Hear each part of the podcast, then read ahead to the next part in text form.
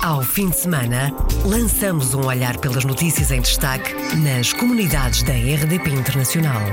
As reportagens, os protagonistas e os acontecimentos na revista da semana. Edição de Susana Lemos processo de naturalização para os netos de imigrantes na Suíça vai a referendo, domingo, 12 de fevereiro.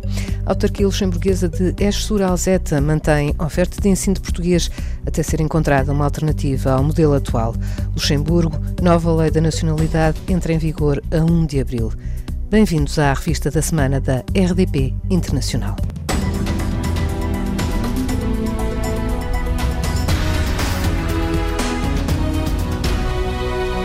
O Parlamento do Luxemburgo aprova a nova lei da nacionalidade. O projeto de lei do Ministro da Justiça, do luso-luxemburguês Félix Brás, entra em vigor a 1 de abril.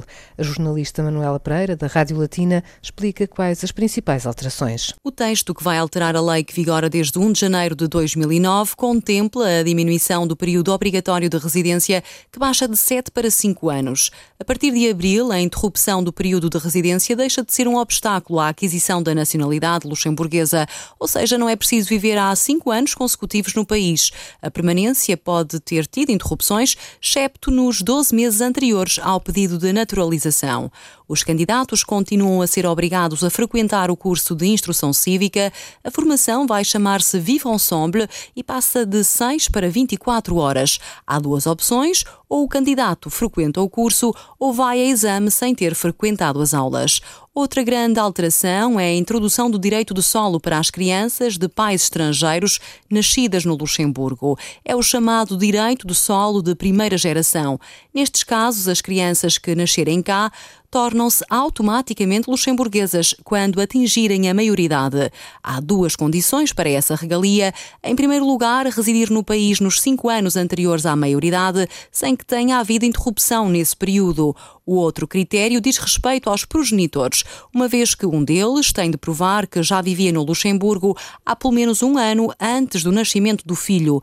De realçar que quem não quiser ser luxemburguês pode renunciar através de carta enviada ao Ministério da Justiça, excluindo o automatismo as crianças que não queiram esperar pela maioridade e que preencherem estes dois critérios podem pedir a naturalização aos 12 anos.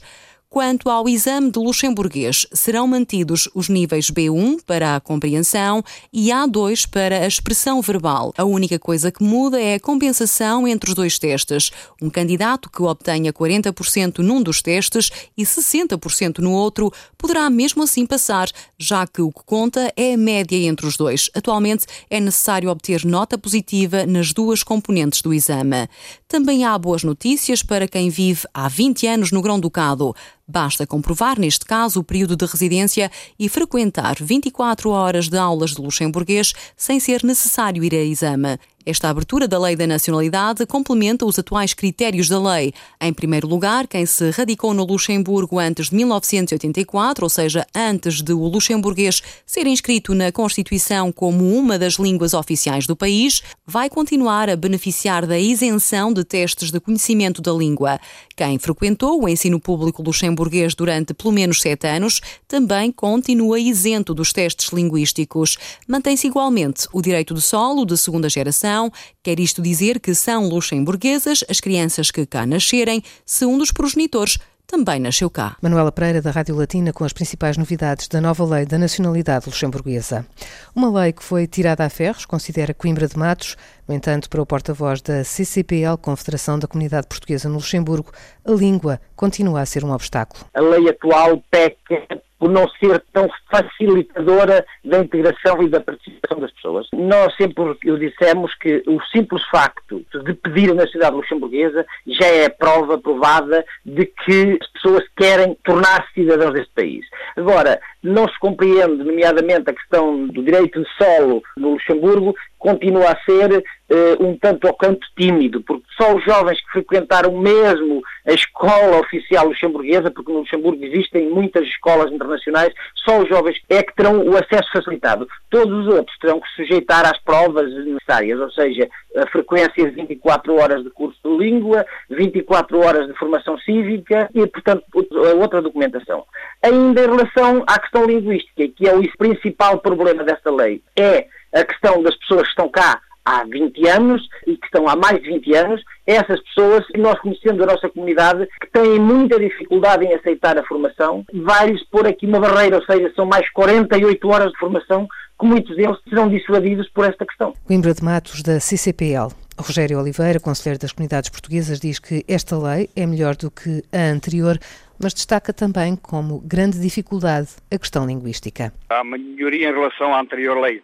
No entanto, como deve compreender, eh, nós, estrangeiros, gostaríamos que fosse mais fácil, não é?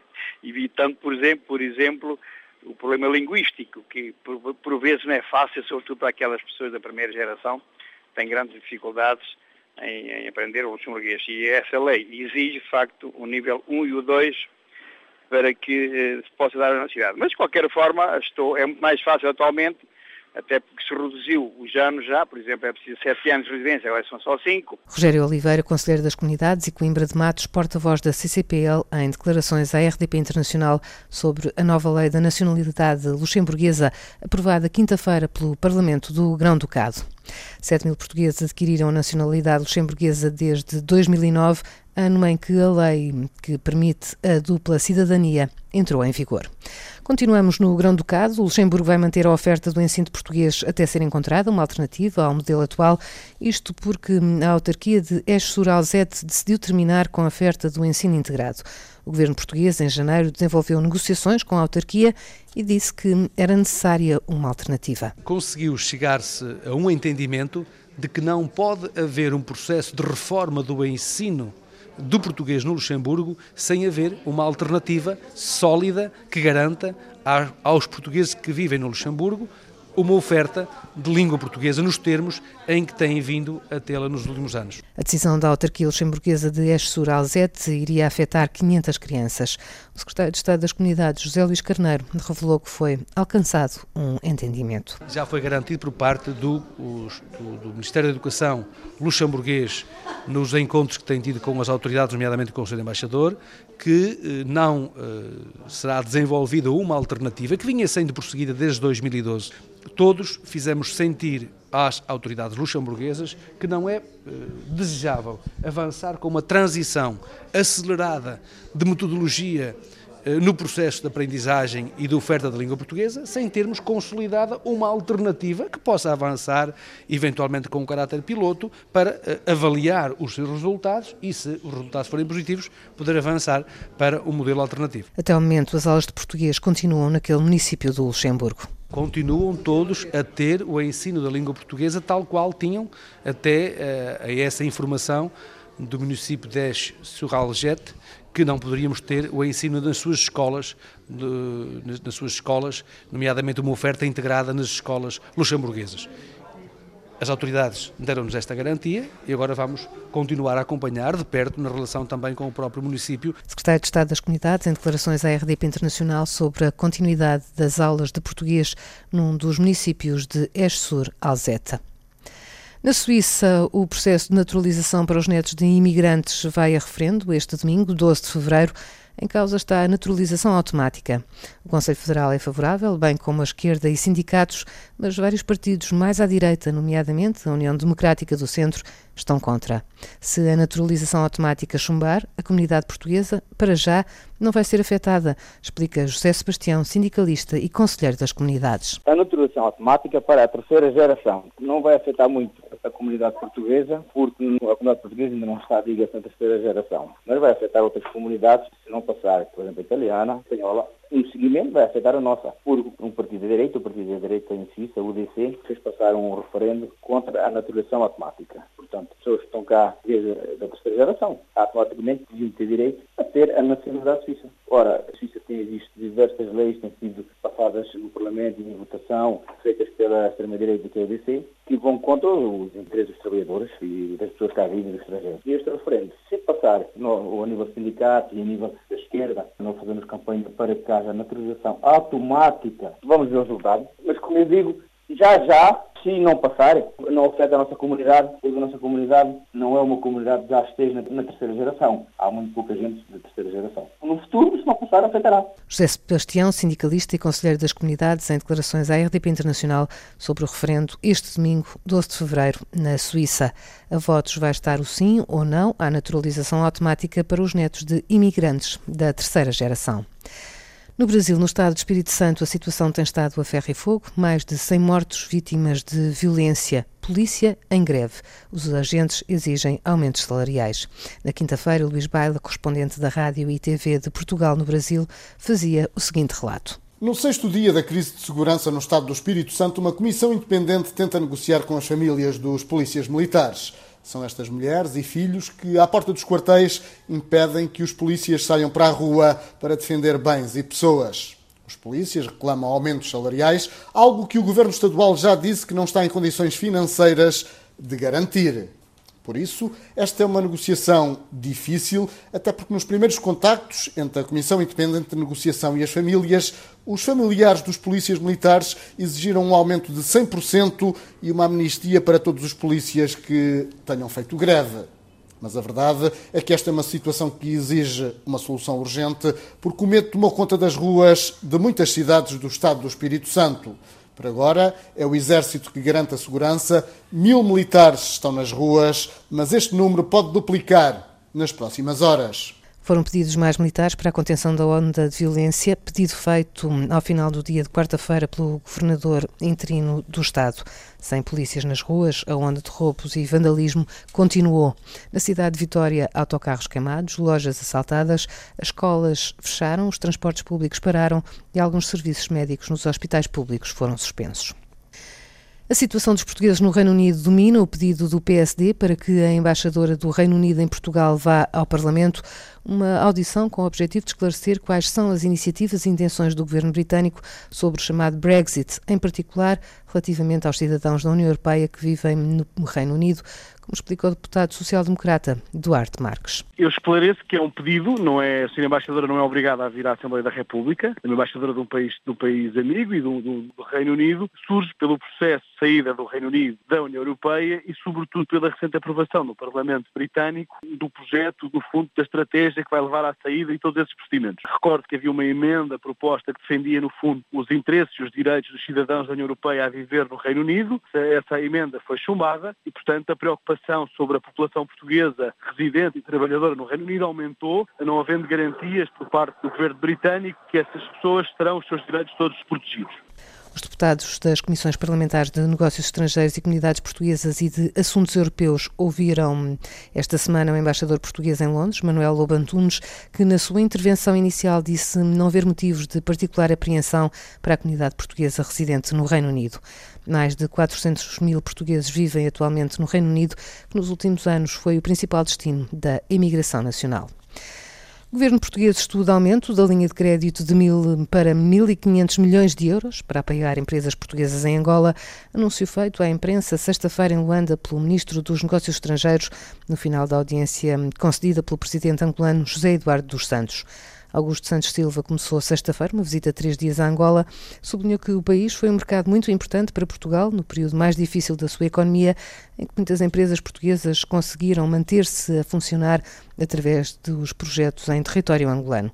Quanto à cooperação, o chefe da diplomacia portuguesa sublinhou que este vai ser um ano de mudança, até porque Portugal vai liderar dois hum, projetos. Este ano de 2017 será um ano marcado por uma mudança de escala muito profunda nos projetos de cooperação eh, entre os dois países, visto que estão eh, concluídos num caso e praticamente concluídos no outro os procedimentos de decisão eh, no âmbito da União Europeia sobre dois projetos de cooperação em Angola liderados por Portugal. Um na área da formação profissional e outro na área da segurança alimentar que farão com que a escala da cooperação eh, entre Portugal e Angola eh, aumente. Cooperação Portugal-Angola em crescendo neste ano de 2017.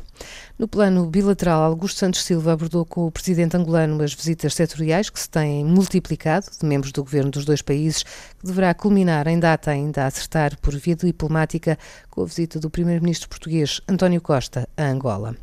Ainda em Luanda, também sexta-feira, foi inaugurada a sede da Associação da Comunidade Portuguesa no país.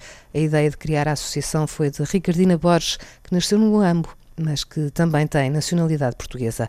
O espaço vai atender cidadãos portugueses que vivem com dificuldades. Foi pelo facto de, ao longo destes anos, uh, eu ter vindo a constatar no dia a dia e ter vindo a ser solicitada uh, com bastante frequência para a resolução de vários uh, problemas de, de, apoio aos cidadãos, quer da comunidade portuguesa, mas também da comunidade angolana. Portanto, pessoas em situação de carência, têm condições financeiras para poderem ter os serviços de um advogado, eh, pessoas sem condições financeiras para poderem pagar os seus internamentos na clínica para poderem ser tratados. Ricardina Borges, presidente da Associação Casa da Comunidade Portuguesa em Angola. O corte da fita na inauguração da sede desta associação coube a José Luís Carneiro, secretário de Estado das Comunidades Portuguesas. Isto é a maior demonstração de que estamos irmanados nos mesmos valores para procurarmos criar sociedades mais justas, mais tolerantes, mais compreensivas e com outra qualidade de vida.